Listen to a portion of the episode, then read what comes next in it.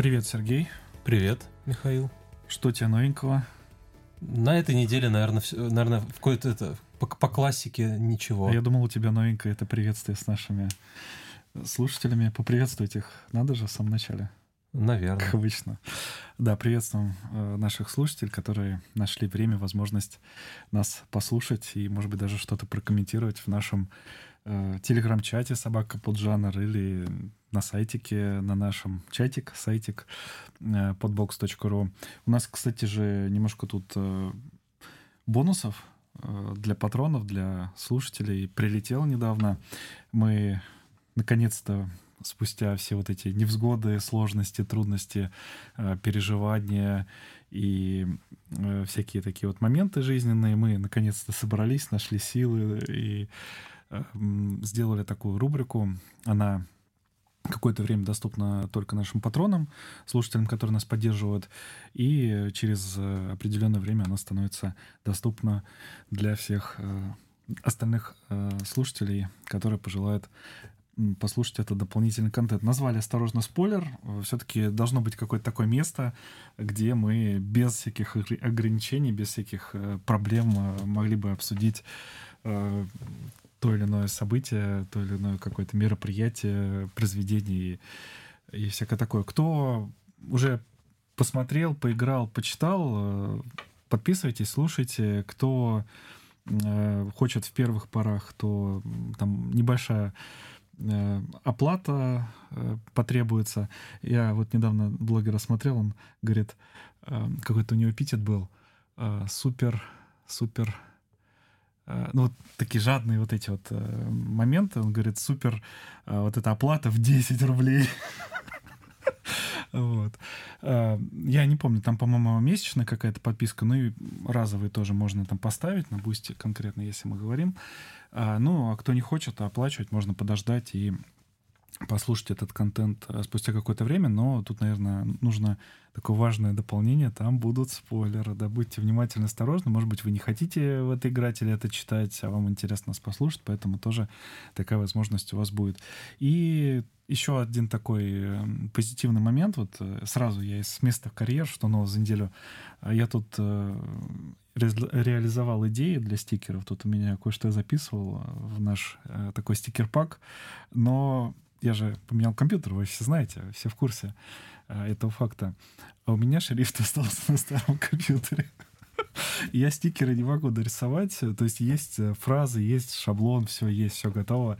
Э, а шрифта нет. Я забыл название шрифта. Я там, блин, какой же шрифт? Булат. Нет, блин, молот. Нет, блин. И вот, знаешь, я в интернете гуглю, смотрю. Э, оказался, знаешь, какой, какой шрифт, какое название у нашего стикерпака? Не знаю, Apple какой-нибудь, наверное. Не-не, там прям вот э, пять букв, прям такой вот э, какой-то булат, молот, прям вот какое-то такое слово, э, такое искрящее, улетающее. Э, из уст э, шрифт Борис. Как я мог его забыть, я не знаю. Ну, в общем, такое вот событие. Да, я нарисовал там еще, по-моему, парочку или троечку стикеров. Э, расскажу в подкасте. Да вроде ничего, ну вот какие-то такие вот вещи. А, Сергей, у тебя вроде ничего, да, ты сказал уже? Ну, как-то особо ничего интересного ну, из того, чем я мог а. Ты, рас, ты расскажи, а мы выберем, это интересно или нет, подскажем там тебе. Ты знаешь, ты как нейросеть будешь вот определять, что, ага, вот это интересно, значит, я буду генерить что-то в этом направлении, рассказывать про это. Ну, не знаю, как-то планы немного пошли не по плану. Вот. Ну, единственное, что только в субботу как-то более-менее, тоже, конечно, не, не совсем все по плану пошло, но, с другой стороны, э, как-то все в целом хорошо получилось, и даже несмотря на то, что по времени там не сошлось, но все равно все цели поставленные были выполнены, даже, даже немножко перевыполнены, поэтому, в принципе, суббота хорошая в целом получилась. Ну, кроме... Ты как настоящий политик сейчас отвечаешь. Кроме, кроме основных, основного плана. То есть вот, ты отвечаешь это... на вопрос, но ничего не понятно. Про что речь? Ну, я же сказал, что я не, не, не всем готов поделиться. Попробуй, попробуй себя в политике. Вот, не, не всем готов поделиться, поэтому вот э, приходится как-то так... Э, витиевато. Витиевато, да, чтобы вроде что-то сказал, а вроде и, и не, не сказал э, то, то, чего не хотел. Вот. Ну, основной был план это поехать в другой город, а из этого города в еще более другой город, в довольно отдаленный. Вот. Но вот основной этот план на субботу не, не, вообще не выстрелил, потому что там у других людей э, планы сместились, ну, подрастянулись там ремонты всякие и всякие там процессы. Вот, поэтому в субботу не, не получилось поехать. А, поехали на следующий день. А, плюс там э, эти все планы пришлось корректировать. А, потом еще раз их перекорректировать пришлось в итоге. Ну и в, в итоге самый основной и главный план не состоялся, потому что какой-то человек не очень надежный и обязательный оказался в Москве, к которому мы должны были съездить и посмотреть автомобиль не для меня, там для другого человека, но я как как компаньон, как помощник, как, как водитель. Автоподборщик. Нет, я в этом плане я не, не, не кажется, что я в машинах хорошо разбираюсь и, и хорошо мог бы подобрать автомобиль. Вот, но э, тот, тот, с кем я, тот, кто себе хотел автомобиль, он вроде как, ну, по крайней мере, думает, что разбирается и умеет подбирать. Вот, хотя не, не очень уверен. Вот, но под, ну, подходит и начинает там всякие осматривать, э, производит впечатление человека, который понимает, что он делает. Но там фиг его знает. А, как-то много людей знал, которые вроде, типа, смотришь, нифига, как он вообще, типа, там подходит там с пяти метров, так, вот это вот крашеное, вот это вот мененное, вот это вот такое, это такое, это секое, это. И думаешь, блин, вот как это вообще? Я смотрю, ну, машина и машина. Я тебе, вот у меня такие же впечатления, я тебе показал одно объявление, Э, автомобиль мне понравился, все уже там беру, там, вот, э, как это, заткнись и возьми мои деньги. А ты такой, здесь колеса ты не зарегистрируешь, здесь там багажник, э, капот, бампер, еще что-то не то. Не, ну, гипотетически это может быть все вписано, но я сомневаюсь. Не, зарегистрируешь, зарегистрируешь, просто где-то придется искать какого-нибудь э, владельца такого же автомобиля и кучу у него запчастей брать на время, чтобы все переставить и приехать на осмотр что в более-менее стандартном виде. Ну, ты гемор. Ну, либо договариваться с инспектором, э, там, не знаю, денежку заносить. Вот, в принципе. Донатить, да? Ну, типа Получилось. того, да, чтобы, чтобы он э, закрыл глаза на всякие изменения. Вы это разово донатите или подписку оформляете? Вот, но тут еще есть такая проблема, что еще и техосмотр надо проходить. А вот на техосмотре тоже могут э, все это дело зарубить. Угу. Вот, у меня вот э, знакомые, не помню, в прошлом или в позапрошлом году тоже Ниву купили, которая тоже вся такая вот разнеможная, вся там со всякими переделками и улучшать, улуш, улучшайзингом всяким. Тоже пришлось и на техосмотре погеморроиться, кучу всего снимать пришлось с нее. Но там, благо, обошлось просто снятием, а не заменой на что-то другое. То есть вы все сняли, оставили раму, колеса и так Ну, в смысле, все, все улучшения все пришлось а. снимать, а. которые явно внешне видны. Плюс что-то пришлось там а, на, на техосмотре ее как-то там с каких-то хитрых ракурсов фотографировать, а, чтобы какие-то еще вещи было не видно. Вот. А, то есть на техосмотре с пониманием отнеслись, но сказали, так, вот это вот сразу, типа, надо как-то что-то с этим сделать. Вот. И плюс пришлось еще и донатить, потому что некоторые изменения слишком сложно было бы откатывать обратно. Вот. То есть вот, вот сейчас настолько все с этим строго. А тут, тут явно куча всяких изменений, которые прям сразу в глаза бросаются. А, с такими гипотетически даже на дороге могли бы остановить и докопаться. Вот, не говоря уж про всякие техосмотры и постановку на учет. Ну, то есть, правильно я понимаю вот эту проблему, которую ты озвучил, подсветил до записи эпизода, то, что люди э, что-то корректируют, меняют э, в автомобиле, там, в конструкции или не в конструкции, или в весе автомобиля, э, в улучшениях, в дизайне, там, вот в этом всем. Но они это не легализируют, да, они это не оформляют официально, не узаканивают, так вот скажем. Ну то да. есть, если это все каким-то образом узаконить, легализовать, то уже потом у покупателя будущего э, этого товара проблем никаких не возникнет. То есть это просто банальная лень владельца предыдущего? Ну, это не лень. Во-первых, процедура толком нормально до сих пор не, никак не прописана и не как бы проработана, что ли. То есть этих количество вот этих э, центров, которые могут э, такие разрешения там и все остальное выдавать, и заключения безопасности и всем остальном, их довольно-таки ограниченное число по всей России. Они есть только в крупных городах. То есть, в принципе, далеко не везде, в принципе, можно. То есть, ну, нужно куда-то автомобиль гнать на этот, на, осмо, на осмотр. Э, плюс это довольно дорого все стоит, довольно долго, довольно геморно. Ну, то есть, это не так, что ты там просто пришел куда-то и все сделал там за полчаса, и потом просто приехал там, и тебе это все вписали. То есть, это прям целая история, и не везде это вообще удобно и возможно. Зачем тогда что-то корректировать, если это целая история? Ну, чтобы у, у тебя и у следующего человека не было потом проблем. Не-не, я имею в виду, зачем корректировать а, в ну, плане чтобы дизайна. улучшить что-то там, чтобы красивее ну, было или еще что-то. Хочешь улучшить, иди узаконь. Ну, вот, вот не знаю. Ну, странновато, да. А, хорошо. А, знаешь, вот меня что насчет э, выходных э, вот напрягает в последнее время? То, что погода холодная какая-то. Вот как тебе это все в последнее время? Да понятное дело, что мне это не нравится. Такая хорошая в субботу была 12, погода. там 13 градусов летом, днем. Это ну, вообще не и, и настолько сильный и неприятный перепад на следующий день. То есть просто кошмар какой-то.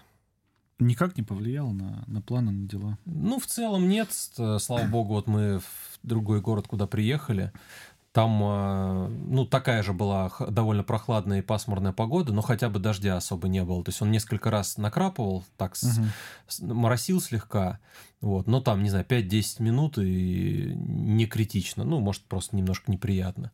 Вот, хотя там прям тучи такие ходили кругами, то есть целый день, вот с утра до вечера прям какие-то тучи ходят, ходят, то есть пас, ну, заволокло все небо, периодически какие-то тучи набегают, но вот, слава богу, дождя особо не было, ветра никакого особо сильного не было, то есть на улице в целом было нормально. Вот. Ну, с натяжкой можно сказать, что может быть даже и к лучшему, потому что в прошлый раз, когда мы все то же самое делали в хорошую погоду, мы в итоге сгорели все. Ну, в смысле, обгорели на солнце. Вот. А в этот раз, э, ну, чуть потеплее оделся и вполне себе уютно и комфортно. Вот. Но в Москву мы так и не поехали. Э, с одной стороны, хорошо, потому что мы очень поздно вернулись. Ну, вернее, вообще, в принципе, пришлось возвращаться, и мы очень поздно вернулись. Э, естественно, мы там пару часов поспали, и уже ехать надо было в Москву. То есть, ну, это было бы очень тяжело. Не, в ту сторону по, по светлу, я думаю, еще нормально было бы, а вот к вечеру, поднамотавшись и по темноте, я думаю, было бы очень тяжко ехать. Э, как-то вот я ехал обратно и уже как-то ощутил, что как-то уже возраст не тот. То есть если раньше там лет 10, там 15-20 назад я бы, мне вообще было бы А как же твой возраст 25 лет или 23 года, ты сказал? Ты когда ты ну, рассказывал, это, что я вот как будто это бы психологически, завис... если ощущаю. А, а биологию не, не обманешь, Биологически-то все-таки дает, биология все-таки дает о себе знать. Вот. Ну, не знаю, может быть, если бы я... Я просто как-то в последнее время привык уже относительно не поздно ложиться. Вот, и относительно рано вставать. Я и сам по выходным уже рано просыпаюсь. А как у тебя так это произошло? Вот, э, интересно поговорить. Я еще про погоду хотел поговорить. Ну ладно. А как у тебя это произошло? Потому что у меня пока это практически невозможно, потому что, ну, блин, вся движуха там после 9 вечера начинается, и там до часа, до двух ночи там кто-то пишет какие-то сообщения, какие-то события, еще что-то происходит и так далее. Вот как это, Moscow never sleep, Москва никогда не, не спит. Э, как Мне у послышалось тебя... мозг never sleep. Не, Москва, ну и мозг, и мозг. Как у тебя вот этот переход произошел? Так вот, что ты, ты во сколько? В 9, в 7, в 6 вечера? Да не, на самом деле это там в 11, в 12 А, ну это довольно ложусь. поздновато. Как вот рано ты говоришь? Я думаю, ну, рано. Для меня это рано, относительно, относительно там в 3-4 утра, это, это рано, на мой взгляд, 12. Вот. Ну, иногда и раньше бывает. Угу. Но в, в целом это 11-12. Ну, это нормальное время вроде бы, обычно даже.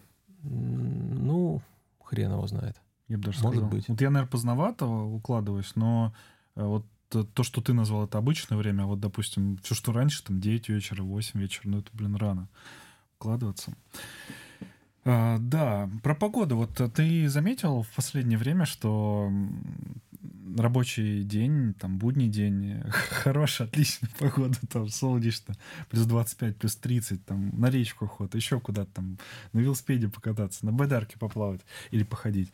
А, а как выходные, так плюс 13, плюс 12, сумерки, дождик какой-то моросит и так далее. Что это за фигня происходит? Что это такое? Ну что, закон подлости, закон погоды, я не знаю чего.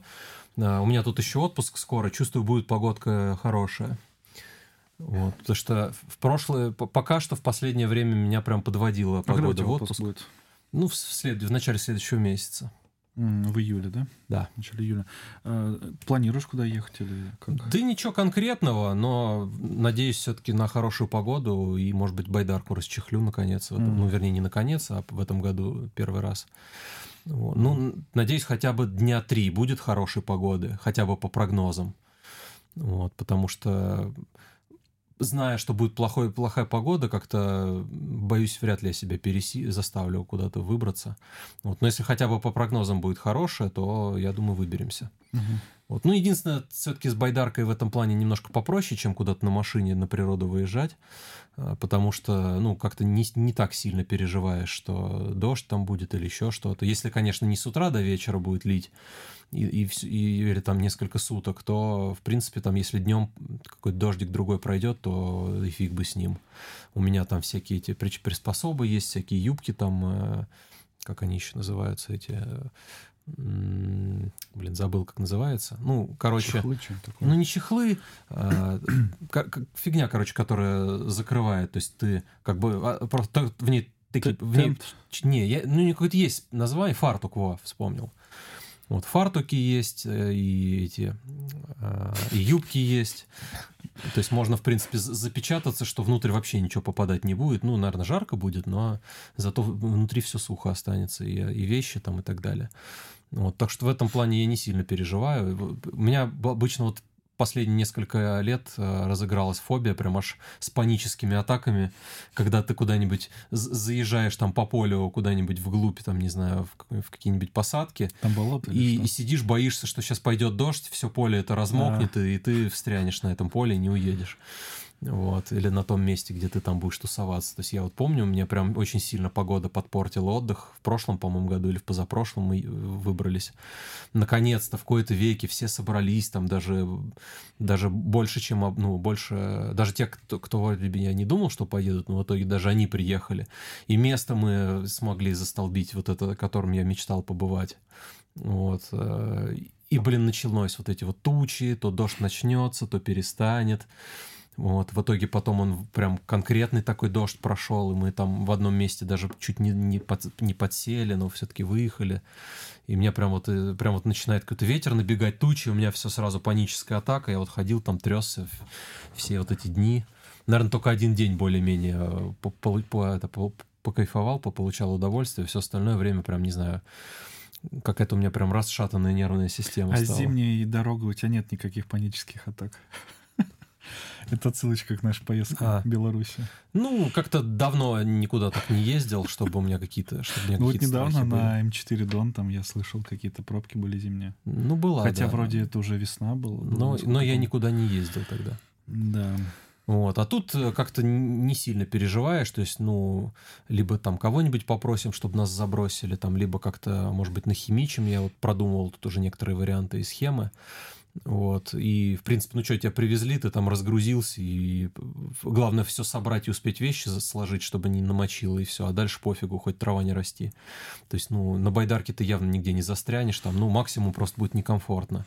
А почему ты как, это, как приключение какое-то не рассматриваешь? Вот ты говоришь, у тебя паническая атака туда-сюда. Я вот тоже э, однажды решил срезать путь. э, думаю, ну, блин, сдача вот по асфальту, это как тут э, влево крюк делать или вправо крюк делать по карте. Дай-ка я напрямки поеду по, по грунтовым дорогам. И тем более я слышал там разные рассказы от разных людей, что да, есть дорога, там напрямки, можно. Ну вот я поехал. Хорошая такая доро- эм, погода, солнышко. И уже, получается, я половину проехал, а половина дождик закапал. И я еду, еду, еду, все хорошо, все, прям машина идет, как по маслу летит. И там, знаешь, такой туманчик над дорогой. Вот, я только потом понял, что, что это за, за прикол такой. Вот, а потом я вот... Ну, я не выработал вот эту паническую атаку у себя, страх, вот это переживание. Я, наоборот, знаешь, вот как приключение какое-то воспринял. Ну, выехали, нормально, все, проехали. Хорошо. Хотя тоже было довольно забавно там. И нервозно местами.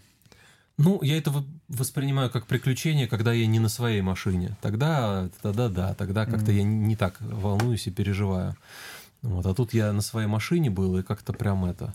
Я даже не знаю, что это. То есть раньше, раньше я вроде более а, авантюристичен был, и вроде бы даже так думаю, ну, если вот когда в спокойной какой-то обстановке об этом думаешь, ну, блин, ну, застрянешь ты, ну, блин, не знаю, кто-нибудь, либо сам там как-то вытолкаешься, выберешься, либо там, не знаю, пойдешь за трактором. Ну, ничего ж такого прям супер страшного и критического не случится. Ну, вот, вот ничего с собой поделать не могу. Надо, наверное, к какому-нибудь э, психоаналитику идти и прорабатывать эти все свои страхи. То есть раньше я был более как-то прост и более как-то более э, более авантюристичен как-то и спокойнее все к таким вещам относился и воспринимал. Может быть, это как-то с возрастом, с опытом э, вырабатывается, что ты понимаешь, что это будут какие-то геморрои, какие-то проблемы. Может быть, еще что-то. Может, просто у меня сейчас какая-то психика немножко расшатанная. Хотя в целом я вроде не жалуюсь. То есть в каких-то таких более-менее нормальных контролируемых э, ситуациях, когда тебе, ну, ты не переживаешь там за какое-то свое имущество, еще что-то, то есть, ну, там, опять же, на чужой чьей-то машине, например, то как-то не, не, не так как-то страшно, что что-то где-то застрянешь или сломается что-то. Вот. А тут как-то вот прям какая-то, когда твоя, твоя какая-то, твой автомобиль как-то в этом замешан, то какая-то прям вот... Это, может быть, кстати, вот если подумать, может быть, это с УАЗика началось. То есть как-то вот я его хотел-хотел, тут вот купил и начал переживать, что он сломается, что еще что-нибудь там произойдет, вот что застрянем где, где-то. Вот, то есть нужно либо как-то самому попытаться а, себя загонять во всякие такие ситуации, чтобы потом просто понять, что ничего в этом страшного такого уж нету. Вот, э, то ли идти к какому-нибудь э, специалисту, чтобы он со мной проработал все мои эти паники и страхи и все прочее. В этом году ездил куда-нибудь? На... Нет, еще. Ну, я, кстати, волевым усилием все-таки э, более-менее доделал все, что планировал. Правда, теперь новые проблемы вылезли. Вот. Они как-то взаимосвязаны? Ну, напрямую нет. Делал есть... одни э, эти решения, они повлияли на следующие. Не, это, скорее всего, я до этого, когда пытался там генератор наладить и потеребил один разъем, угу. вот, разомкнул его, там вроде бы так э, побрызгал, сомкнул обратно, и вот с тех пор нач... эта проблема появилась. То есть первый раз я э, не так долго у меня двигатель работал, и вот начала этот лампочка мигать, чек, этот проверьте двигатель. Вот, но я как-то... У меня тогда когда-то уже такая проблема была, вот, но она как-то сама собой потом прошла. Угу. Ну, а, а в этот раз прям это... И сегодня я вот а, тоже прогревал, и колеса подкачал свежеподаренным насосом. Вот, и прям долго он у меня стоял, молотил, и она прям аж на постоянку уже загорелась. Вот, я ошибки почитал, и, судя по всему, это вот, скорее всего, что я этот разъем подергал. Вот, причем почему-то вот именно на прогретый как-то странно. Ну, буду еще разбираться. Вот, ну и никуда не делась проблема с генератором, то есть тоже что-то придется с ним ковыряться, делать. Вот. В принципе, это не так сильно критично, но все равно, конечно, неприятно. То есть я не хочется туда лезть, да и, не знаю, как-то в целом у меня вроде нет с электричеством проблем, но вот именно с автомобильной электрикой, я не знаю, у меня прям мозг кипеть начинает, когда я пытаюсь в чем-то разбираться именно в автомобиле как-то там все лично для меня как-то все запутано и непросто. В общем, твои слабые места — это сантехника, да, водопровод, да. канализация. Не, ну в, в автомобиле... Короче, не обязательно канализация, водопровод, все, что связано со всякими проводами, жидкостями. Да, да. То есть и в автомобиле там система охлаждения меня тоже напрягает. Да. Вот. И автомобильная электрика меня тоже напрягает. Ну, понятно. Ладно. А, ты тут вот упомянул про подарок. Я тоже, что нового за неделю, у меня тоже там один подарочек я получил, но я им еще не воспользовался. Я вот не знаю, может быть, у тебя есть определенный опыт. Я планирую на выходных почитать инструкцию, попробовать. Давно хотел, давно, ну, мечтал, не мечтал. Не могу так вот э, сто процентов сказать, да, что я вот спал и видел, да, этот подарок. Но мне подарили ирригатор.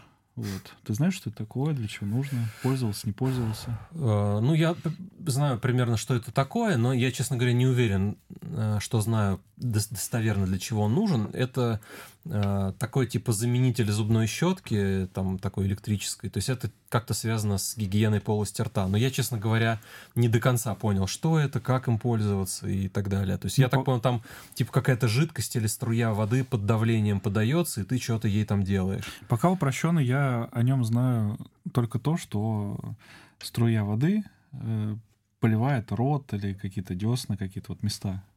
Такие вот, и что-то якобы что-то там вычищает, вымывает и так далее. А, посмотрим, почитаю инструкцию. Если что-то будет интересно, расскажу в следующих эпизодах. Но вот пока что нового за неделю подарили ирригатор, пока еще не пробовал, коробочка э, не открыта. Э, ну, там еще один подарочек был небольшой, ну, как бы это отдельная такая личная история.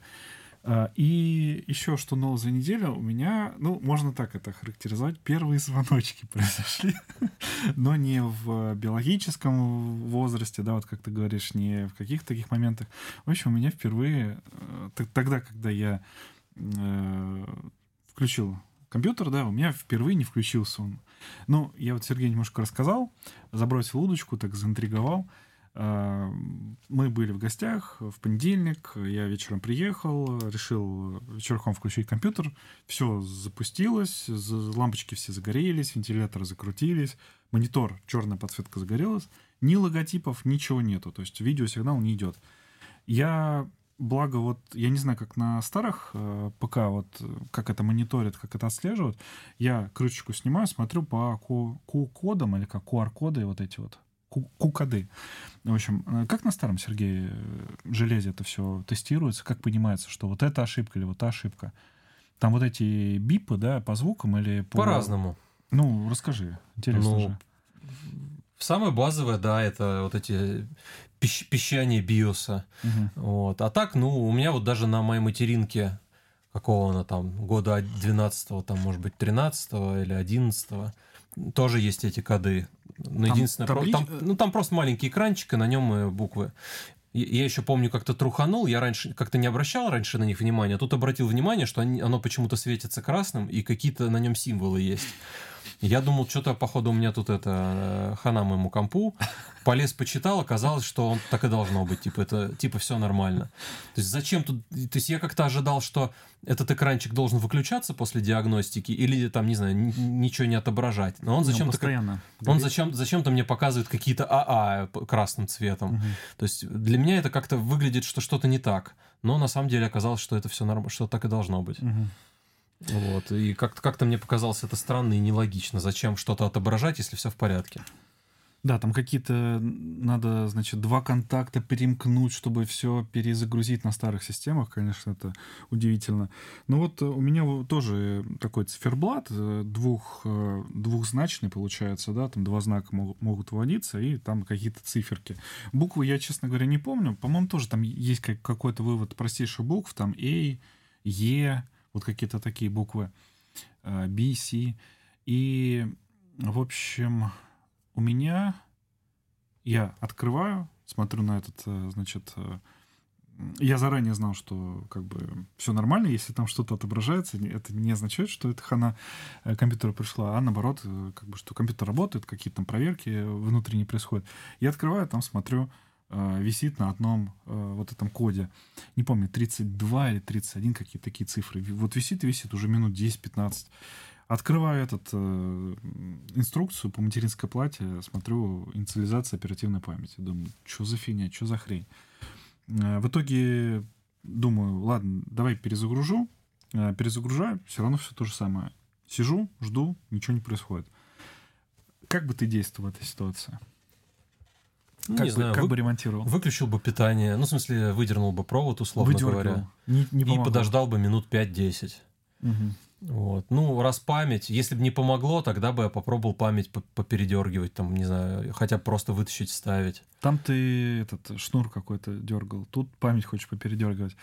Я, смотри, подумал, что, блин, ну раз память, значит, надо что-то с памятью сделать. У меня первая мысль была, что сгорела память. Вот плашка сгорела сама, может, чип сгорел, может, еще что, не знаю.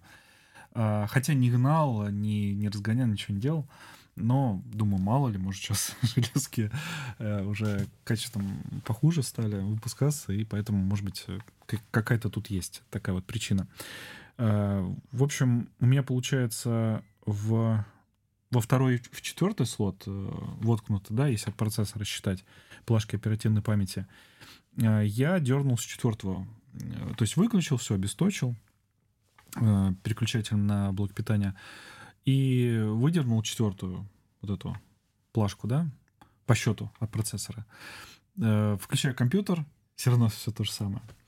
Думаю, ну, остается последний вариант, это выдернуть, поставить э, четвертую на место, выдернуть вторую. Поставил четвертую на место, выдергиваю вторую, и система запустилась. Все в биосе отобразилось. э, Ну, там какая-то ошибка, нажмите F1, чтобы там войти в настройки. Эм, В общем, посмотрел информацию, плашка определилась, емкость этой плашки оперативной памяти. В общем, я понял, что это какая-то фигня с оперативкой была. Вставляю второй, э, во второй слот э, плашку оперативной памяти, перезапускаю компьютер, все работает. Вся память на месте, ничего не сгорело, не, не вылетело. Что такое было, я не знаю. И уже на следующий день, уже был ну, первый рабочий день, во вторник мы начали, и компьютер запустился, все отлично работает, все хорошо. Я не, я не понимаю, что за прикол был. Э, Ничего не делалось, ничего не трогалось. Вот компьютер постоял э, выходной день, э, практически целый день, там без нагрузки, без всего, без включения. И вот так вот себя почему-то повел. Какой-то такой вот глюк ни с того ни сего. Э, И тут я подумал, если бы это была техника Apple, там бы, наверное, все бы за меня подумали, знаешь, там какие-то супер проверки там самостоятельно, без, э, без, треб- без требований того, чтобы пользователь какие-то свои э, трудозатраты вкладывал, внимание какое-то вкладывал и так далее. Как-то там все бы проверил, все там перестроил, перенастроил и так далее. А Есть у тебя, у тебя такое же понимание, или это какой-то такой стереотип, и на самом деле нет такого? И любая техника косячная, и Apple техника, она не идеальна, и виндовая ПКшная техника тоже не идеальна. Или на самом деле есть такое дело? Ну, учитывая, что ты сам убедился в том, что и, и у на, на Apple бывают пятна. Но там другие немножко пятна. Ну, какая С разница? Как- меня- Какие-то С есть. оперативкой у меня ни разу не было там никаких таких вопросов. Ну, на какой-нибудь другой серии, может, и с оперативкой бывают. Ну, может быть, да. Не, на самом деле это все, все, все это железо, и у всего бывают проблемы, ничто, к сожалению, не идеально. Вот. Ну, может быть, может, у Apple и, как-то есть какие-то более продуманные вещи, но, видишь, бывает, и, и они тоже ошибки совершают. Вот интересно, а если память рас- ра- распаяна, допустим, на, на материнской плате, вот как Mac Mini, например, что делать тогда? Тут я переткнул, э, вставил, вынул и, и нормально заработало, а как вот на Mac Mini будет, если там все распаяно? М, Ну, види- видимо, материнскую плату менять. Перепаивать тогда. Ну, по крайней мере, если кончилась гарантия. Ну да, тут вот, тут вот непонятно. Собственно, по этой причине я и как бы отказался от этой идеи по поводу Mini. В общем, то, что там все распаяно, меня как-то немножко э, напугало. А, ну что, если у меня, в общем, все закончилось в рубрике «Что нового за неделю», если у тебя ничего нету, Сергей, ничего не вспомнил, может быть, э, какие-то комментарии, дополнения будут? Да не, я как-то ничего не смотрел на этой неделе, на, ну, на прошедшей неделе и ни, ни во что новое не играл. То есть, ну, в старое играл, конечно, но в новое ни во что не играл, поэтому как-то мне особо нечего рассказать, Мгм. наверное. Давай тогда переходить в следующую нашу тему. Тут э, я ее назвал «Улыбаемся и платим», и тут вышла недавно одна новость. Хотелось бы немножко ее затронуть, поговорить, и кое-что хотелось бы рассказать нашим уважаемым слушателям.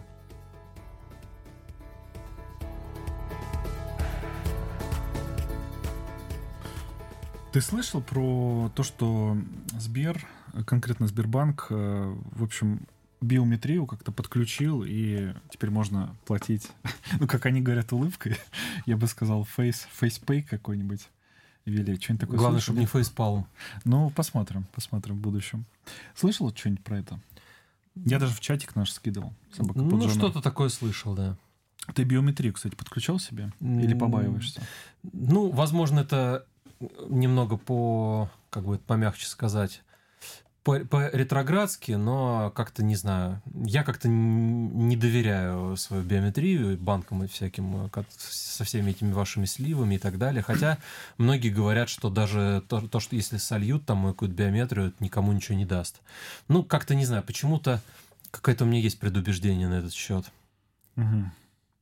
Ну, про сливы еще поговорим. А, Я не знаю, ты сказал ретроградский какой-то у тебя э, подход. Э, Я тоже побаиваюсь, я так скажу. Я даже не знаю, чего я побаиваюсь, но как-то э, пока меня не убедило, да, что э, это безопасно и прям такие плюшки-плюшки будут. Хотя вот недавно появилась вот эта новость от Сбербанка, что платите улыбкой, они говорят. Как ты знаешь, вот какие-то прянички, какие-то плюшечки начинают появляться.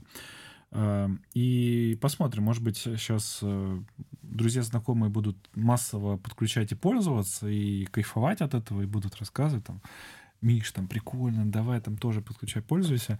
Посмотрим, может быть, со временем как-то это все э, станет привычным и понятным, и никаких вопросов не будет. Э, но пока, э, пока что можно рассказать о том, что Сбербанк утверждает о том, что платить улыбкой безопасно. А, Платить сможете только вы. Личность нельзя украсть, поэтому платить улыбка надежно. Не знаю, сомнительно, учитывая там и всякие дипфейки, и, не знаю, маски какие-то же сейчас делают. Но понятное дело, что ты при, куда приходишь, там, э, ну, если там кассир, например, живой человек, он там, может быть, проверит, да. Э, реальный ты или нереальный, или ты в маске, например. Но если это какое-то автоматизированное место, там банкомат, к примеру, да, я вот тут не уверен, э, будет ли на 100% тут все защищено и все безопасно. Не знаю. Посмотрим, э, как это все будет в будущем. Случайно не получится, утверждает Сбербанк, если кто-то платит улыбкой, а вы попали в кадр, оплата не пройдет. Ну, тоже надо посмотреть. Бережно храним цифровые коды в связке со, со счетами, а не фото с лицами. В банкоматах и для дорогих покупок нужен специальный пятизначный пароль. Ну и тут они рассказывают в своей инструкции, как это подключается, а, как пользоваться. А, ищите терминалы с камерами и стикерами, платите как удобно. Скажите кассиру, что хотите оплатить по биометрии. Посмотрите в камеру. Следующий шаг. А, готово, оплата пройдет мгновенно. А, ну и тут другие варианты по QR-коду, онлайн, по смс, там, телефоном оплаты и так далее. А, какие карты можно привязать к оплате улыбкой? Я вот, знаешь, когда про эту новость узнал, раньше там Apple Pay, например, вот ввели там лет сколько, 5 назад, 7, 10 назад, а сейчас уже а, Apple Pay, что прошлый век какой-то. Сейчас он э, биометрия, платят улыбкой, платят просто смотря в камеру. Ну, вообще-то у Apple уже, условно говоря, была такая технология, правда, тебе все равно нужен был iPhone. Ну вот... Как, когда вот это Face ID они сделали. Ну вот, видишь, они привязывают все к своей платформе жестко. И тут свои плюсы, свои минусы. И конкретно вот минус, которым я выморозил, и я вот сейчас с Mac OS э, перешел на Windows платформу при всех там минусах, при всех, при всех особенностях. Ну, и свои плюсы, и свои минусы есть, но все, принял как бы такое решение. Также я, наверное, с айфона со временем переползу. Вот тупо из-за вот этой вот э, какой-то тоталитарности. Вот они привязали к себе, да, и там, ты плохой, мы тебе отключаем Apple Pay. Ну, блин, как бы идите нафиг тогда. Какие карты можно привязать к оплате улыбкой? Вот э, вопрос э, в статье на сайте Сбера. Пока что только дебетовые карты Сбера, Мир, Виза или Мастеркард. Видишь, Сбер тоже привязывает к своей вот этой системе. Привязать моментальную или кредитную карту нельзя. У меня нет карты Сбера. Я могу подключить оплату улыбкой. К сожалению, без карты Сбера не получится. Эм, жалко, что они не отвечают, где открывали, туда и идите, да? как они раньше про эти сберкнижки говорили. Э, с нее списываются деньги за покупки улыбкой, но можно заказать, например, Сберкарту, чтобы платить по биометрии. Обязательно улыбаться, чтобы прошла оплата. Нет, это название сервиса, но мы будем рады, если вы будете улыбаться чаще. Тут, знаешь, такие эти маркетологи, которые пишут эти статьи, я тут засмеялся заулыбался. Я хочу платить улыбкой в магазинах и кафе. Что для этого нужно? Нужно сдать биометрию в приложении Сбербанк онлайн и перевязать Сберкарту э, к оплате улыбкой. Сделать это можно двумя способами. Зайдите в профиль иконка человечка в левом верхнем углу, распознавание по лицу и голосу, выберите Сберкарту, с которой хотите платить улыбкой, настройки, оплату улыбкой. Или приходите в любой офис Сбера, наши сотрудники помогут настроить оплату улыбкой. Забавно. Где можно платить э, улыбкой? В любых терминалах с камерами. Они похожи на обычный планшет на Android. Такие можно найти в сетях наших партнеров, например, во Вкусвилле или кафе Prime. Что делать на кассе, если я хочу платить улыбкой? Просто скажите кассиру, что оплатите по биометрии, посмотрите в камеру и готово.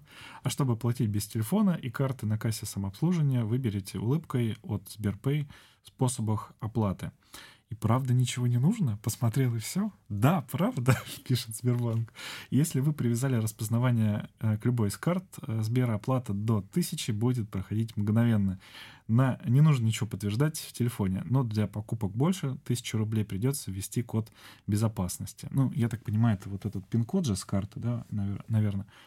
Э, нужно вводить, когда... Ну, скорее всего, какой-то другой. Какой-то другой, думаешь? Мне кажется, Потому что когда да. вот при, прикладываешь, как там девушка говорит, давай вставляй уже, у меня прикладывается, да? А когда прикладываешь карточку к терминалу, и э, там же ты пин-код от карты вводишь потом, когда более тысячи оплаты у тебя. Ну да. Вот, может быть, здесь тоже пин-код? Ну, как, да, но, скорее всего, какой-то свой, Хотя а не, не пин-коды же четырехзначные, а тут про пятизначный идет речь. А, как оплатить покупку дороже 1000 рублей? Нужно ввести пятизначный код безопасности. Его можно задать в приложении Сбербанк онлайн или в любом банкомате Сбера. А, ну, по сути, это получается код от Сбербанк онлайна, по ходу дела. А, придумайте сложную комбинацию, которая отличается от пин-кода карты или пароля смартфона. А если не получается оплатить, следуйте подсказкам на терминале или попросите кассира помочь. Возможно, нужно немного повернуть устройство, чтобы камера вас лучше видела. Вот это такие, знаешь, звоночки. О-о. То, то они говорят, что если там на фоне где-то промелькнули, то оплата не, про, не пройдет. А тут они уже говорят, чтобы карта вас лучше видела. Если я перевыпустил карту, придется подключать все заново. Сдавать биометрию второй раз не нужно. Но новую карту придется привязать к оплате улыбкой заново. Мне нет 18 лет. Я могу платить улыбкой. У вас прекрасный возраст. Ой, такой прям, я не знаю, какой-то позитив прям. А, но придется немного подождать. По закону подключить биометрию могут только совершеннолетние. А чужой, чужую покупку можно оплатить улыбкой? Если хотите, да, деньги спишутся с вашей карты, а вот случайно оплатить покупку другого человека не получится. Если алгоритм увидит в кадре несколько лиц, оплата не пройдет. Платить улыбкой безопасно? Да, у нас строгие стандарты, современные технологии, которые мы совершенствуем каждый день. Ну и тут дальше они э, советуют ознакомиться поподробнее с биометрией, но вот видишь, я не могу сейчас зайти, это подключение не защищено. А, и это, наверное, ну, протоколы, вот эти сертификаты подключать, видишь, я не могу сейчас. Пугает, пугает то, что видишь, я не все могу а, зайти посмотреть. А, ты ставишь какой-то временной, допустим, лак или период на ну, на проверку, на сбор вот этих вот впечатлений, тех, кто уже попробовал, и вообще интересно тебе, тебе это попробовать со временем. Или, да ну нафиг, не нужен нам ваш этот интернет, не нужна нам ваша эта оплата улыбкой. Вот. Потому что вроде бы как бы идея прикольная. Не нужно доставать телефон, не нужно доставать э, карточку.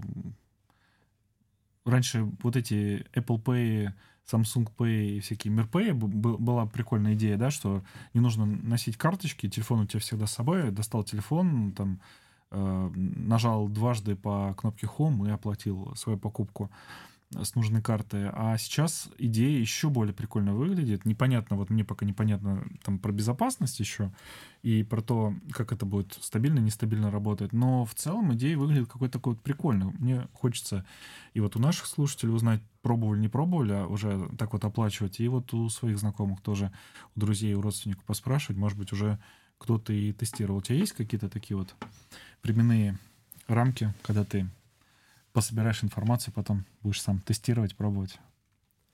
Ну, я не... Или ты к Сберу относишься до сих пор с, не, с некоторым негативом и недоверием?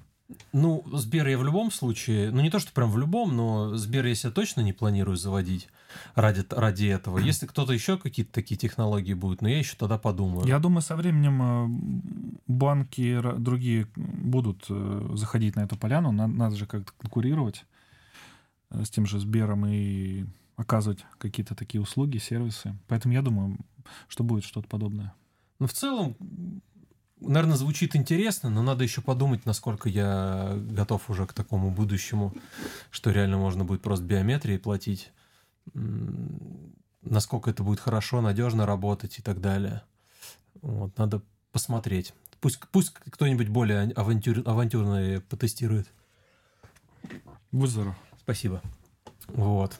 А, вдруг будет какая-то такая фигня, что если там кто-то похожий будет, будет брать и своей внешностью с твоей карты оплачивать, условно говоря.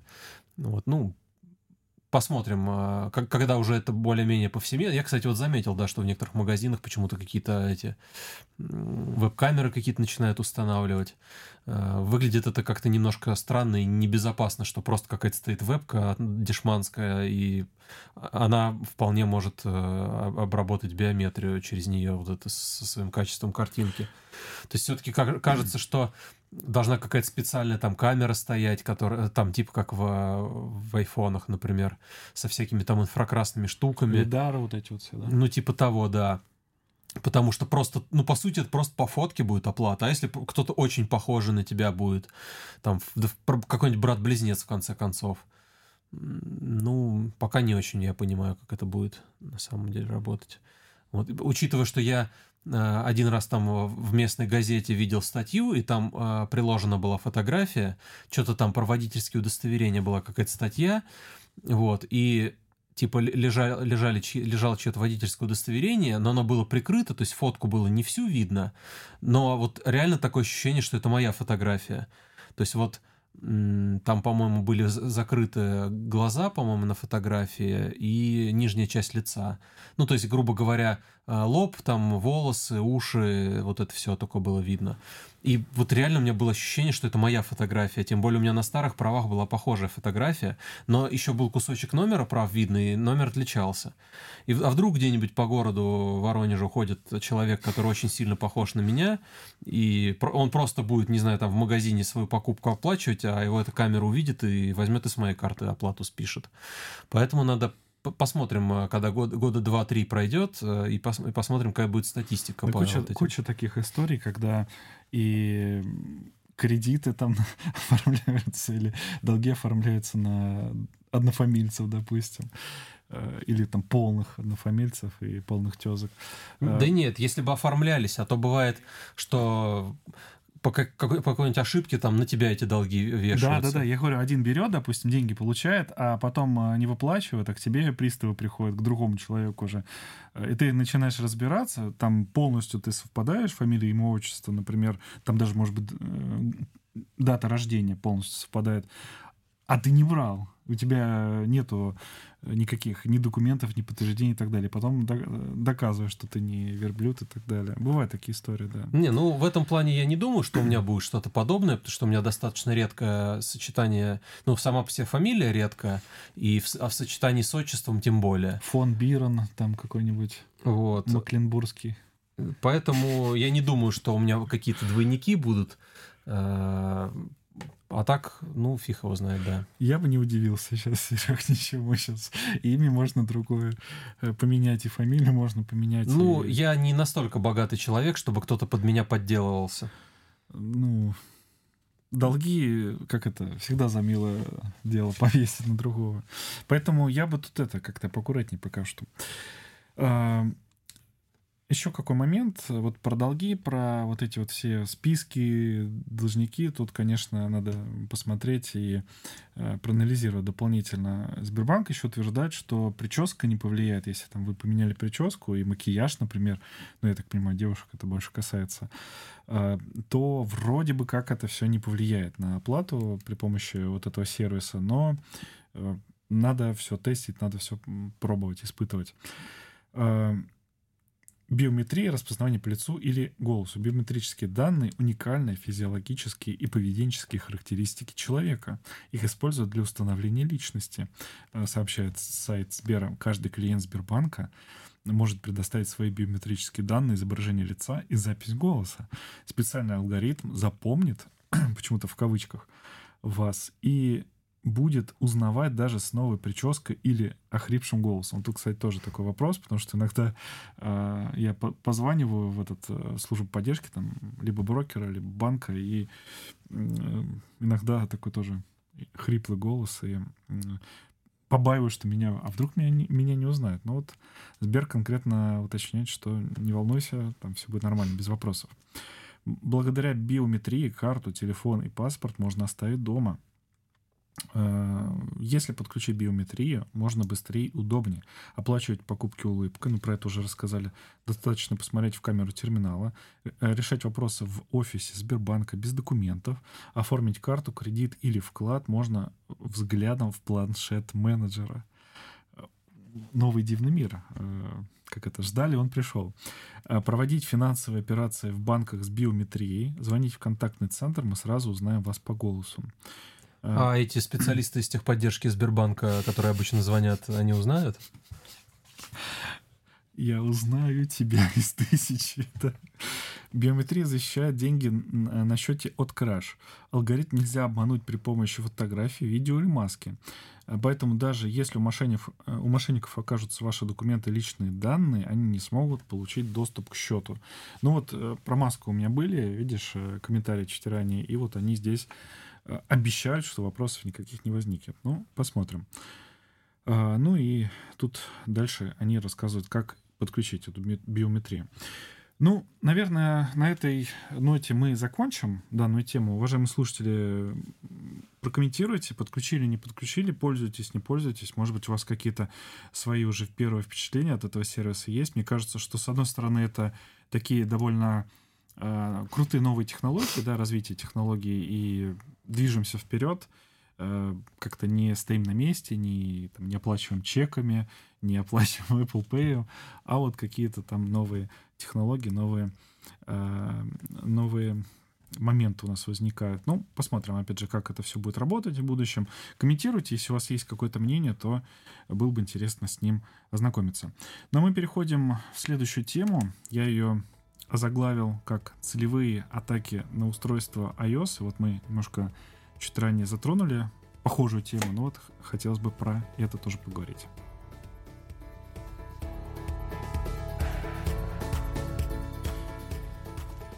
Ты, Сергей, ничего не слышал на эту тему? Недавно какой-то хайп, недельки две, наверное, назад пошел на эту тему про взлом, про взлом, доступ и вот про вот это вот все. Ничего не слышал? Ну, единственное, что-то вроде Касперский там что-то бухтел, что какой-то да, да, там да. вирус, не вирус нашли они, который что-то там куда-то докладывает, что-то там сливает. Э, что-то я такое слышал, да. А не копался, не разбирался в той информации, которую они опубликовали? Мне показалось как-то, что очень неубедительно это звучит э, что там какой-то какой там вирус, который вообще никак невозможно там найти и уничтожить, что там только телефон к заводским настройкам откатывать. Ну, как-то звучит как-то странно это все. А, что он там... Я вот не помню, там как, как, Я сейчас расскажу каким-то сомнительно, какой-то сомнительный, как сказать, в каком-то сомнительном направлении он сливал там чуть ли не в сам Apple или там в ЦРУ какой-то. Ну, звучит как какая-то теория заговора, честно скажем.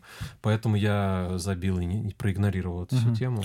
Я, с одной стороны, замечаю, что э, мы с тобой или не с тобой пообщаемся о чем-то, просто вот голосом, да, телефон вот рядом лежит, а потом в рекламе какая-то информация появляется, или вот эм, там, ну, очень часто какая-то реклама вот именно о том, о чем мы разговаривали, там лодки мы с тобой, байдарки какие-нибудь обсуждали, я не гуглил ничего, не искал, не вводил, ни, нигде, ни в интернете, вообще ничего не печатал, и потом фигакс, такая вот информация вылезает. Ну, понятное дело, что, скорее всего, Э, что-то нас прослушивает, да, и э, куда надо в рекламные в эти все каталоги, базы добавляет и подсовывает нам такую вот рекламку. Э, и я еще неоднократно вот в подкасте «Разговорный жанр» часто вот э, про безопасность э, Android-устройств, iOS-устройств часто говорил. Мы и всякие э, Помнишь, процессоры тоже там находили уязвимости какие-то базовые. Meltdown, по-моему, они как-то назывались. Тоже мы когда-то э, упоминали. И вот вообще обожаю такие вот темки, когда какие-то атаки, какие-то уязвимости, какие-то вот, э, знаешь, вот в, такая борьба щита и меча, когда есть какое-то устройство, оно взламывается э, или наоборот защищается, а потом э, на новую защиту опять новый какой-нибудь хак.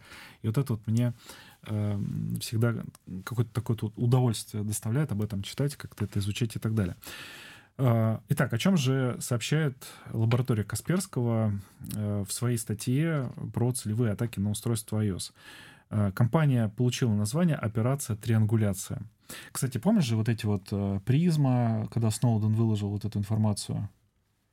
Может быть, помнишь, он там немножко рассказал, может быть, и немножко рассказал про вот эти все сборы информации, как это все работает, как отслеживается там и так далее.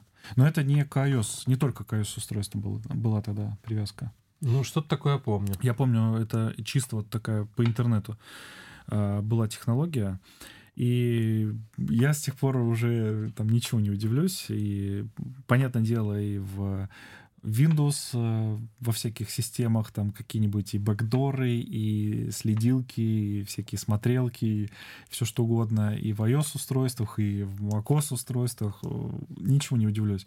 И тут я, кстати, задумался, тут пошла, может быть, на этой теме или параллельно этой теме тоже пошел хайп от э, некоторых блогеров, как раз на тему того, что в любой операционке, если вы ее сами не разрабатывали, если не вы разработчик этой операционки, в любой э, операционке за вами следят, за вами посматривают, там трекают и так далее. Ты на, это, на эту тему когда-нибудь задумывался? Как-то у тебя была потребность как-то, блин, я не хочу, чтобы за мной следили, там, и как то искал, может быть, какие-то пути решения там этой проблемы? Или для тебя это не проблема, и ты не паришься на, на эту тему?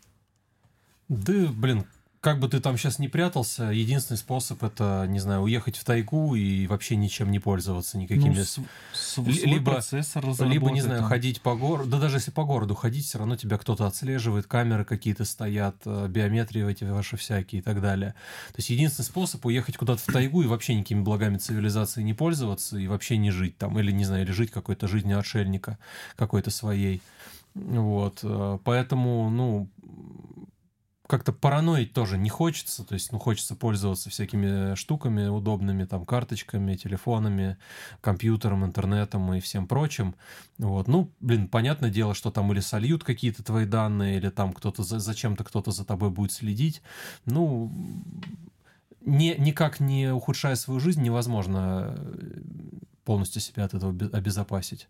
То есть только вот э, становиться отшельником и уходить куда-нибудь в тайгу, жить в какую-нибудь там Э, заимку, там, не знаю, охотничью, или дом какой-то свой посреди пустыни построить, ну, не пустыни, там, посреди глубокой тайги, и жить там охотой, собирательством и всем таким прочим. А мне кажется, теоретически можно избавиться от этого всего, от этого гнета, слежки там и так далее. Но просто это практически нереально будет. Э, либо очень дорого, либо практически нереально. Теоретически можно, а практически это почти нереально.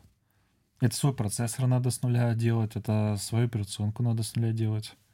Абсолютно зная там куда чего, как работает. Итак, э, предлагаю вернуться. Исследователи лаборатории Касперского обнаружили ранее неизвестное вредоносное ПО, которое атакует устройство с операционной системой iOS. Это целевые атаки в рамках ART компании, которая получила название операция триангуляция Operation Triangulation.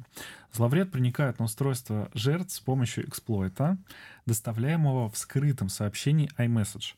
Э, после этого он запускается и получает полный контроль над устройством и пользовательскими данными. Цель злоумышленников — шпионаж. Ты пользуешься iMessage? Нет, давно уже. Мне, мне особо не с кем переписываться. Помню с тобой когда-то мы... Там же iChat, по-моему, раньше назывался, его потом в, в iMessage переименовали, или он так и именовался всегда iMessage? По-моему, iMessage всегда был. С тобой, по-моему, мы переписывались, ну да, довольно давно я уже э, туда даже не заходил, наверное. Да. Атака была обнаружена экспертами, э, экспертами лаборатории Касперского благодаря CEM-системе Касперский... Ой, прям реклама, реклама. Касперский Unified Monitoring and Analysis Platform, KUMA, э, аббревиатура. В процессе анализа сетевого трафика, полученного из собственной корпоративной Wi-Fi сети. Дальнейшее исследование показало, что злоумышленники атаковали подключенные к ней iOS-устройства десятков сотрудников лаборатории Касперского. Расследование инцидента еще продолжается. Оно показало, что данные сотрудников компании, а также продукты или какие-либо критические процессы не были затронуты. Метод заражения. Специалисты определили, что жертва получала скрытые сообщения iMessage с вложением, содержащим Zero Click Exploit. А, это означает, что злоумышленникам для установки вредоносной программы не требовалось, чтобы пользователь совершал какие-либо действия. Сообщение содержало эксплойт, который использовал уязвимость, позволяющую выполнить вредоносный код для повышения привилегий. Таким образом, атакующие получали полный контроль над зараженным устройством и доступ ко всем данным. После этого сообщение iMessage, которое привело к заражению, автоматически удалялось. Офигенно, да? Сделали, вскрыли, удалили, как бы ты уже как на ладони, а, а что было-то? Ты такой не зна, э, как это, не видел, не знал и, и не узнаешь, э, что произошло и как так получилось. А, цель. Установленная шпионская ПО незаметно передавала информацию с устройства жертвы на удаленные серверы. Злоумышленников интересовали записи с микрофонов, фотографии из мессенджеров, геолокация и данные о других действиях владельца. Многое еще предстоит изучить, однако вероятно, что атака была нацелена не только на сотрудников лаборатории Касперского. К сожалению, даже самые безопасные операционные системы могут быть скомпрометированы, поскольку злоумышленники постоянно совершенствуют методы атак и ищут новые уязвимости – Компании должны уделять первоочередное внимание безопасности своих систем. Это включает в себя обучение сотрудников, предоставление специалистам компании актуальной информации о методах и инструментах атакующих для эффективного противодействия потенциальным угрозам. А, наше исследование операция «Триангуляция» продолжается, и мы ожидаем, что в скором времени сможем поделиться подробностями, так как целями этой шпионской кампании являются не только наши сотрудники. А, узнать больше о, об операции триангуляция и о том, как проверить, заражено ли устройство, iOS-устройство, можно на сайте. Ну и тут э, приводится сайт. А, чтобы минимизировать риски целевых кибератак, эксперты рекомендуют компаниям для обнаружения расследований и своевременного устранения инцидентов на уровне конечных точек используют надежное защитное решение для бизнеса, такое как и рекламка тут же. Обновляйте любое стороннее программное обеспечение оперативно и регулярно. Предоставьте вашей компании СОК доступ или СОЦ доступ к актуальной информации об угрозах. Тут название сервиса — это единая точка доступа, предоставляющая данные о кибератаках и информацию, собранную э, компанией более чем за 25 лет. Поскольку многие целевые атаки начинаются с фишинга, с фишинга или других методов социальной инженерии, проводите тренинги по безопасности. Э, ну и тут э, на этом статья заканчивается. Э, я, опять же, где-то про эту новость от других блогеров еще слышал некоторую информацию, и как один из выводов, он здесь уже прозвучал, э, они говорили, что как только выходит какое-то обновление безопасности, сразу его накатывайте, потому что известные вот эти вот э, хаки, хуки, взломы, там всякие подходы, они разработчикам программного обеспечения они закрываются, и, в общем, система становится как- как-то побезопаснее, по, получше, по по, поспокойнее, так скажем, да, с, с ней взаимодействовать. А, тебе есть что добавить? Ты часто обновляешь, э, сразу же ставишь обновы или там ждешь э, какие-то там дни, недели, пока там все протестят, чтобы вопросов не возникло? Не знаю, я почему-то очень люблю всякие обновления. Меня, я прям получаю удовольствие от процесса обновления всяких, всяких программ, поэтому я стараюсь э, максимально оперативно все обновлять. Э, регулярно сам вручную даже проверяю всякие обновления. Вот. Но ну, единственное, меня э, на айфоне в последнее время подбешивали обновления, потому что у меня установлен jailbreak, и мне каждый раз приходилось заново все это делать.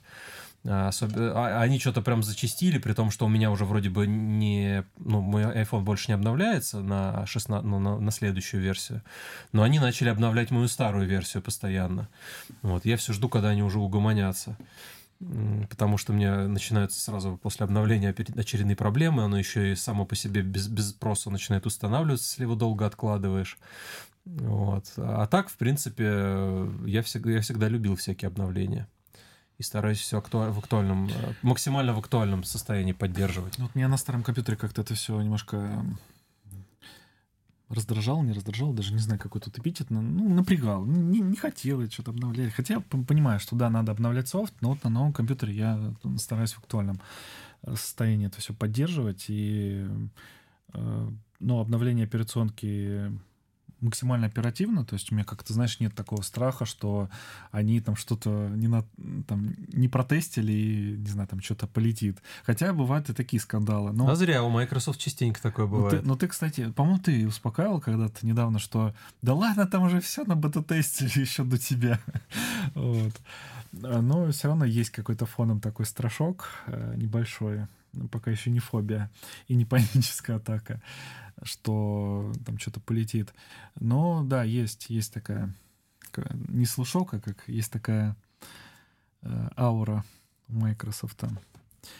Э, ну, в общем, ты когда ставишь, у тебя никаких проблем ни с, ни с софтом и ни с операционкой не возникает, и ты не жалеешь потом, блин, зачем я это накатил, зачем, ты, зачем я это поставил. Ну, с виндой я не помню, чтобы у меня когда-то такие проблемы были. Э, вроде бы мне, ну, а бывало, что что-то ломало обновление, но не то чтобы прям как-то критично и, и, и серьезно. То есть, ну, что-то по мелочи сломалось, и там в течение, в, в течение какого-то небольшого времени можно было все починить. Э, особенно когда они активно начали десятку а, обновлять и развивать, они начали некоторые старые функции ограничивать или выпиливать, и при работе с какими-то устаревшими параллельно там операционками в одной сети бывали, бывало начинались какие-то небольшие проблемы, но опять же не критические, то есть не так, что там приходилось откатываться или еще что-то делать. Вот. Самое из, из последнего, что я помню, и такого более-менее серьезного, это когда почему-то а, подключены э, с Windows 7, ну, вернее, вот, получается, принтер подключен к, машине с Windows 10, и э, не, невозможно было подключиться к нему с, с машины, на, которой Windows 7 запущена.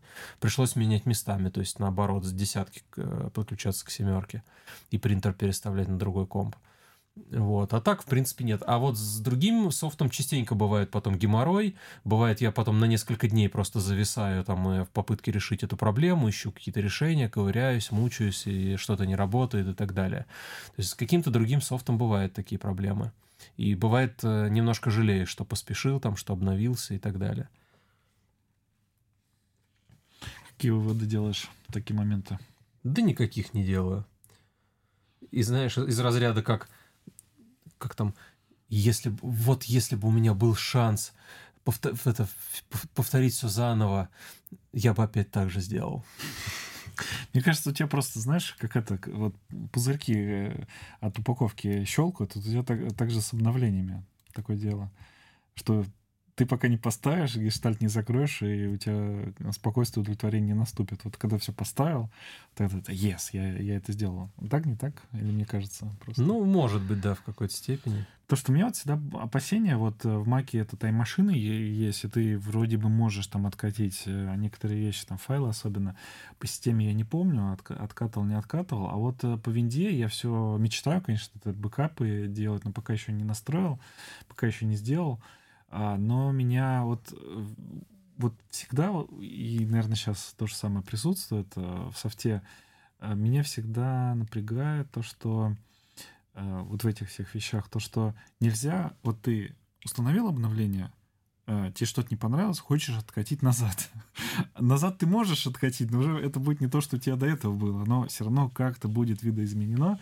И вот это меня, конечно, немножко или немножко под, под подраздражает или подбешивает. Ну, в общем, есть такие вот у меня эмоции по этому поводу. Хочется вот поставил, даже если ты бэкап, все забэкапил, все сохранил, хочешь откатить назад, чтобы он был 100% совпадающим с тем, что у тебя было.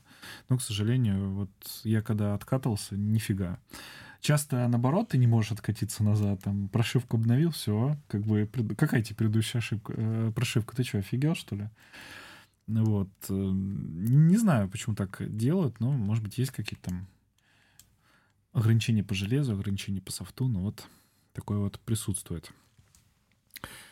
В общем, давай подытожим эту тему. Уважаемые слушатели, следите за собственной безопасностью. Я не знаю, какие тут дать еще советы.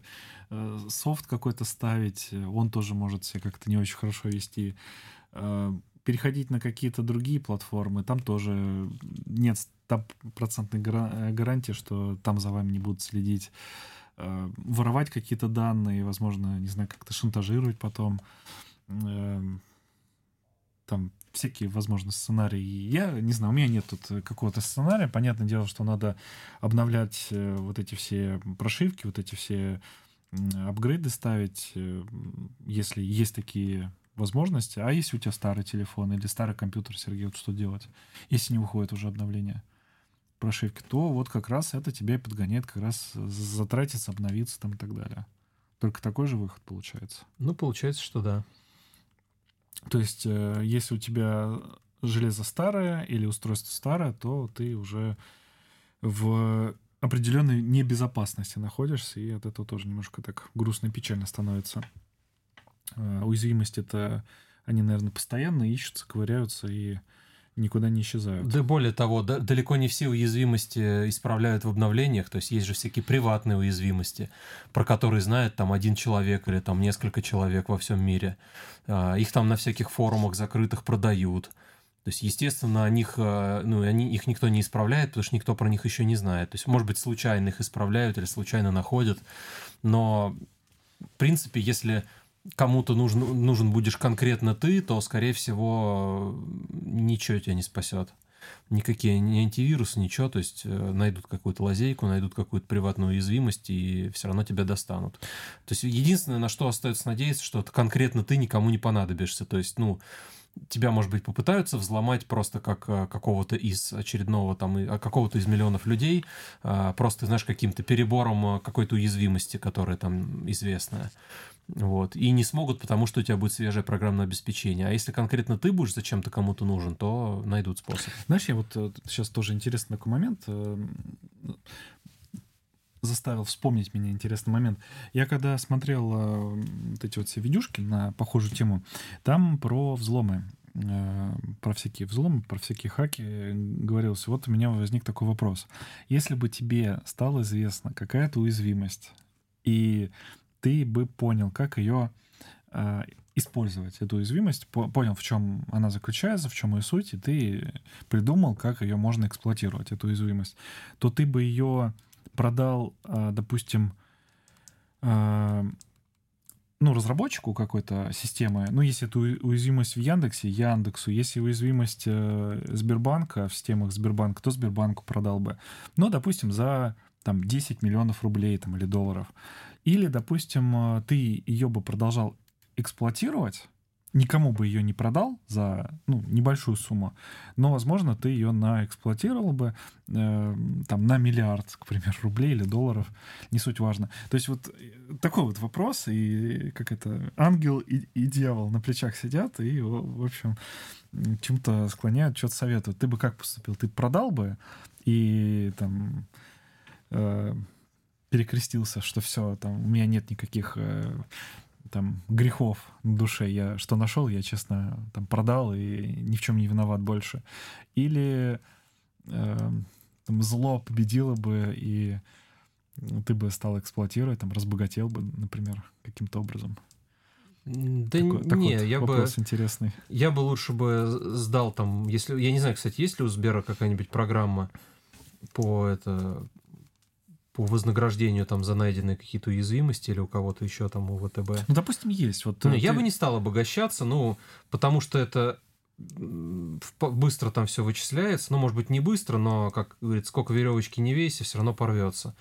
Вот, я с такими вещами не очень люблю играться, я в целом довольно законопослушный То есть в этой гражданин. ситуации синица в руках, твой выбор? чем журавль в небе. Ну, скорее, да. То есть лучше легально как-то не, заработать какую-то не, не очень большую сумму, чем э, потенциально там заработать 100 тысяч миллионов, но потом сесть в тюрьму там и так далее. Хотя, блин, не знаю, сейчас вон со всякими новыми законами э, почти беспроигрышные варианты получаются. Ну, разве что есть другие там риски. Ты имеешь в виду откупиться, да? Нет, э, там же ты же слышал про новый закон, не знаю, насколько можно у нас сейчас в подкасте про это говорить, э, по поводу того, что освободить от уголовной ответственности тех, кто подписывает контракт. Причем можно будет даже там это, даже если ты под следствием, mm-hmm. можно будет заключить контракт, и с тебя судимость снимут Мне кажется, понял твой намек. То есть можно рискнуть, ну, в крайнем случае придется поехать защищать родину. Не, просто я, я вот... Суть вопроса в чем? Что, с одной стороны, казалось бы, какие вопросы, тут все очевидно, надо выбирать синицу в руке, да? А с другой стороны, вот так вот э, попадется тебе вот возможность такая. И где гарантия, где уверенность, что, допустим, крыша не поедет и не захочется, не знаю, там, э, на сторону зла, не знаю, стать этим черным хакером или как они называются. Э, я не знаю. Вот окажись в этой ситуации, я не знаю, как бы я поступил. С одной стороны, хочется там быть добрым, белым и там чистым и пушистым, да, а с другой стороны, фиг узнает, может, в этот момент э, будут какие-то жизненные проблемы, жизненные трудности, которые там нужно будет решать, и там в этой ситуации там, окажешься, да, и выберешь вот э, совершенно другой вариант, допустим. Я, я не знаю. То есть вопрос, он какой-то такой э, диалектический, так скажем, двойственный. Может быть так, может быть и так. Я не знаю. С одной стороны, хочется как бы грех на душу не брать, как говорится. А с другой стороны, ситуации бывают разные в жизни. Посмотрим. Уважаемые слушатели, как бы вы поступили в этой ситуации? Продали бы какой-нибудь хак или эксплойт разработчику за небольшие какие-то деньги? Ну, для него небольшие, для вас, может быть, большие. А, или за еще больше деньги бы этот хак, хак как-то использовали, эксплуатировали и, ну, доили бы, по сути. Но есть еще один вариант продать его не, а, там, не, не тем, против кого он направлен, а кому-нибудь просто. Причем можно нескольким людям его продать. Или, ну, это уже такие... Тут, тут можно, в принципе, в какой-то степени, ну, это, конечно, все, опять же, незаконно, но, с другой стороны, можно больше заработать. И вроде как относительно безопасно, разве что тебя сдадут потом. Ну, Сергей начал схему уже придумывать. Вот, да, комментируйте, было бы интересно ваше мнение, почитать. Такой вопрос довольно интересный. Я где-то вот э, у блогеров услышал и вот задумался, блин, а как бы я поступил? Я не знаю, как бы я поступил. Вот в какой ситуации окажусь, если у меня вот такие вот карты на руках будут, ну, вряд ли, конечно, они у меня будут. Я нифига не хакер, нифига не, не вот этот вот безопасник или там инженер, э, программист, но фиг узнает, жизнь, она такая разнообразная. Предлагаю завершать наш основной эпизод, переходить в наше чудесное, замечательное после шоу, доступное для наших патронов. Сейчас мы э, запустим нашу прекрасную отбивочку и анонсируем тему сегодняшнего после шоу и озвучим список патронов, слушателей, которые нас поддерживают на различных площадках.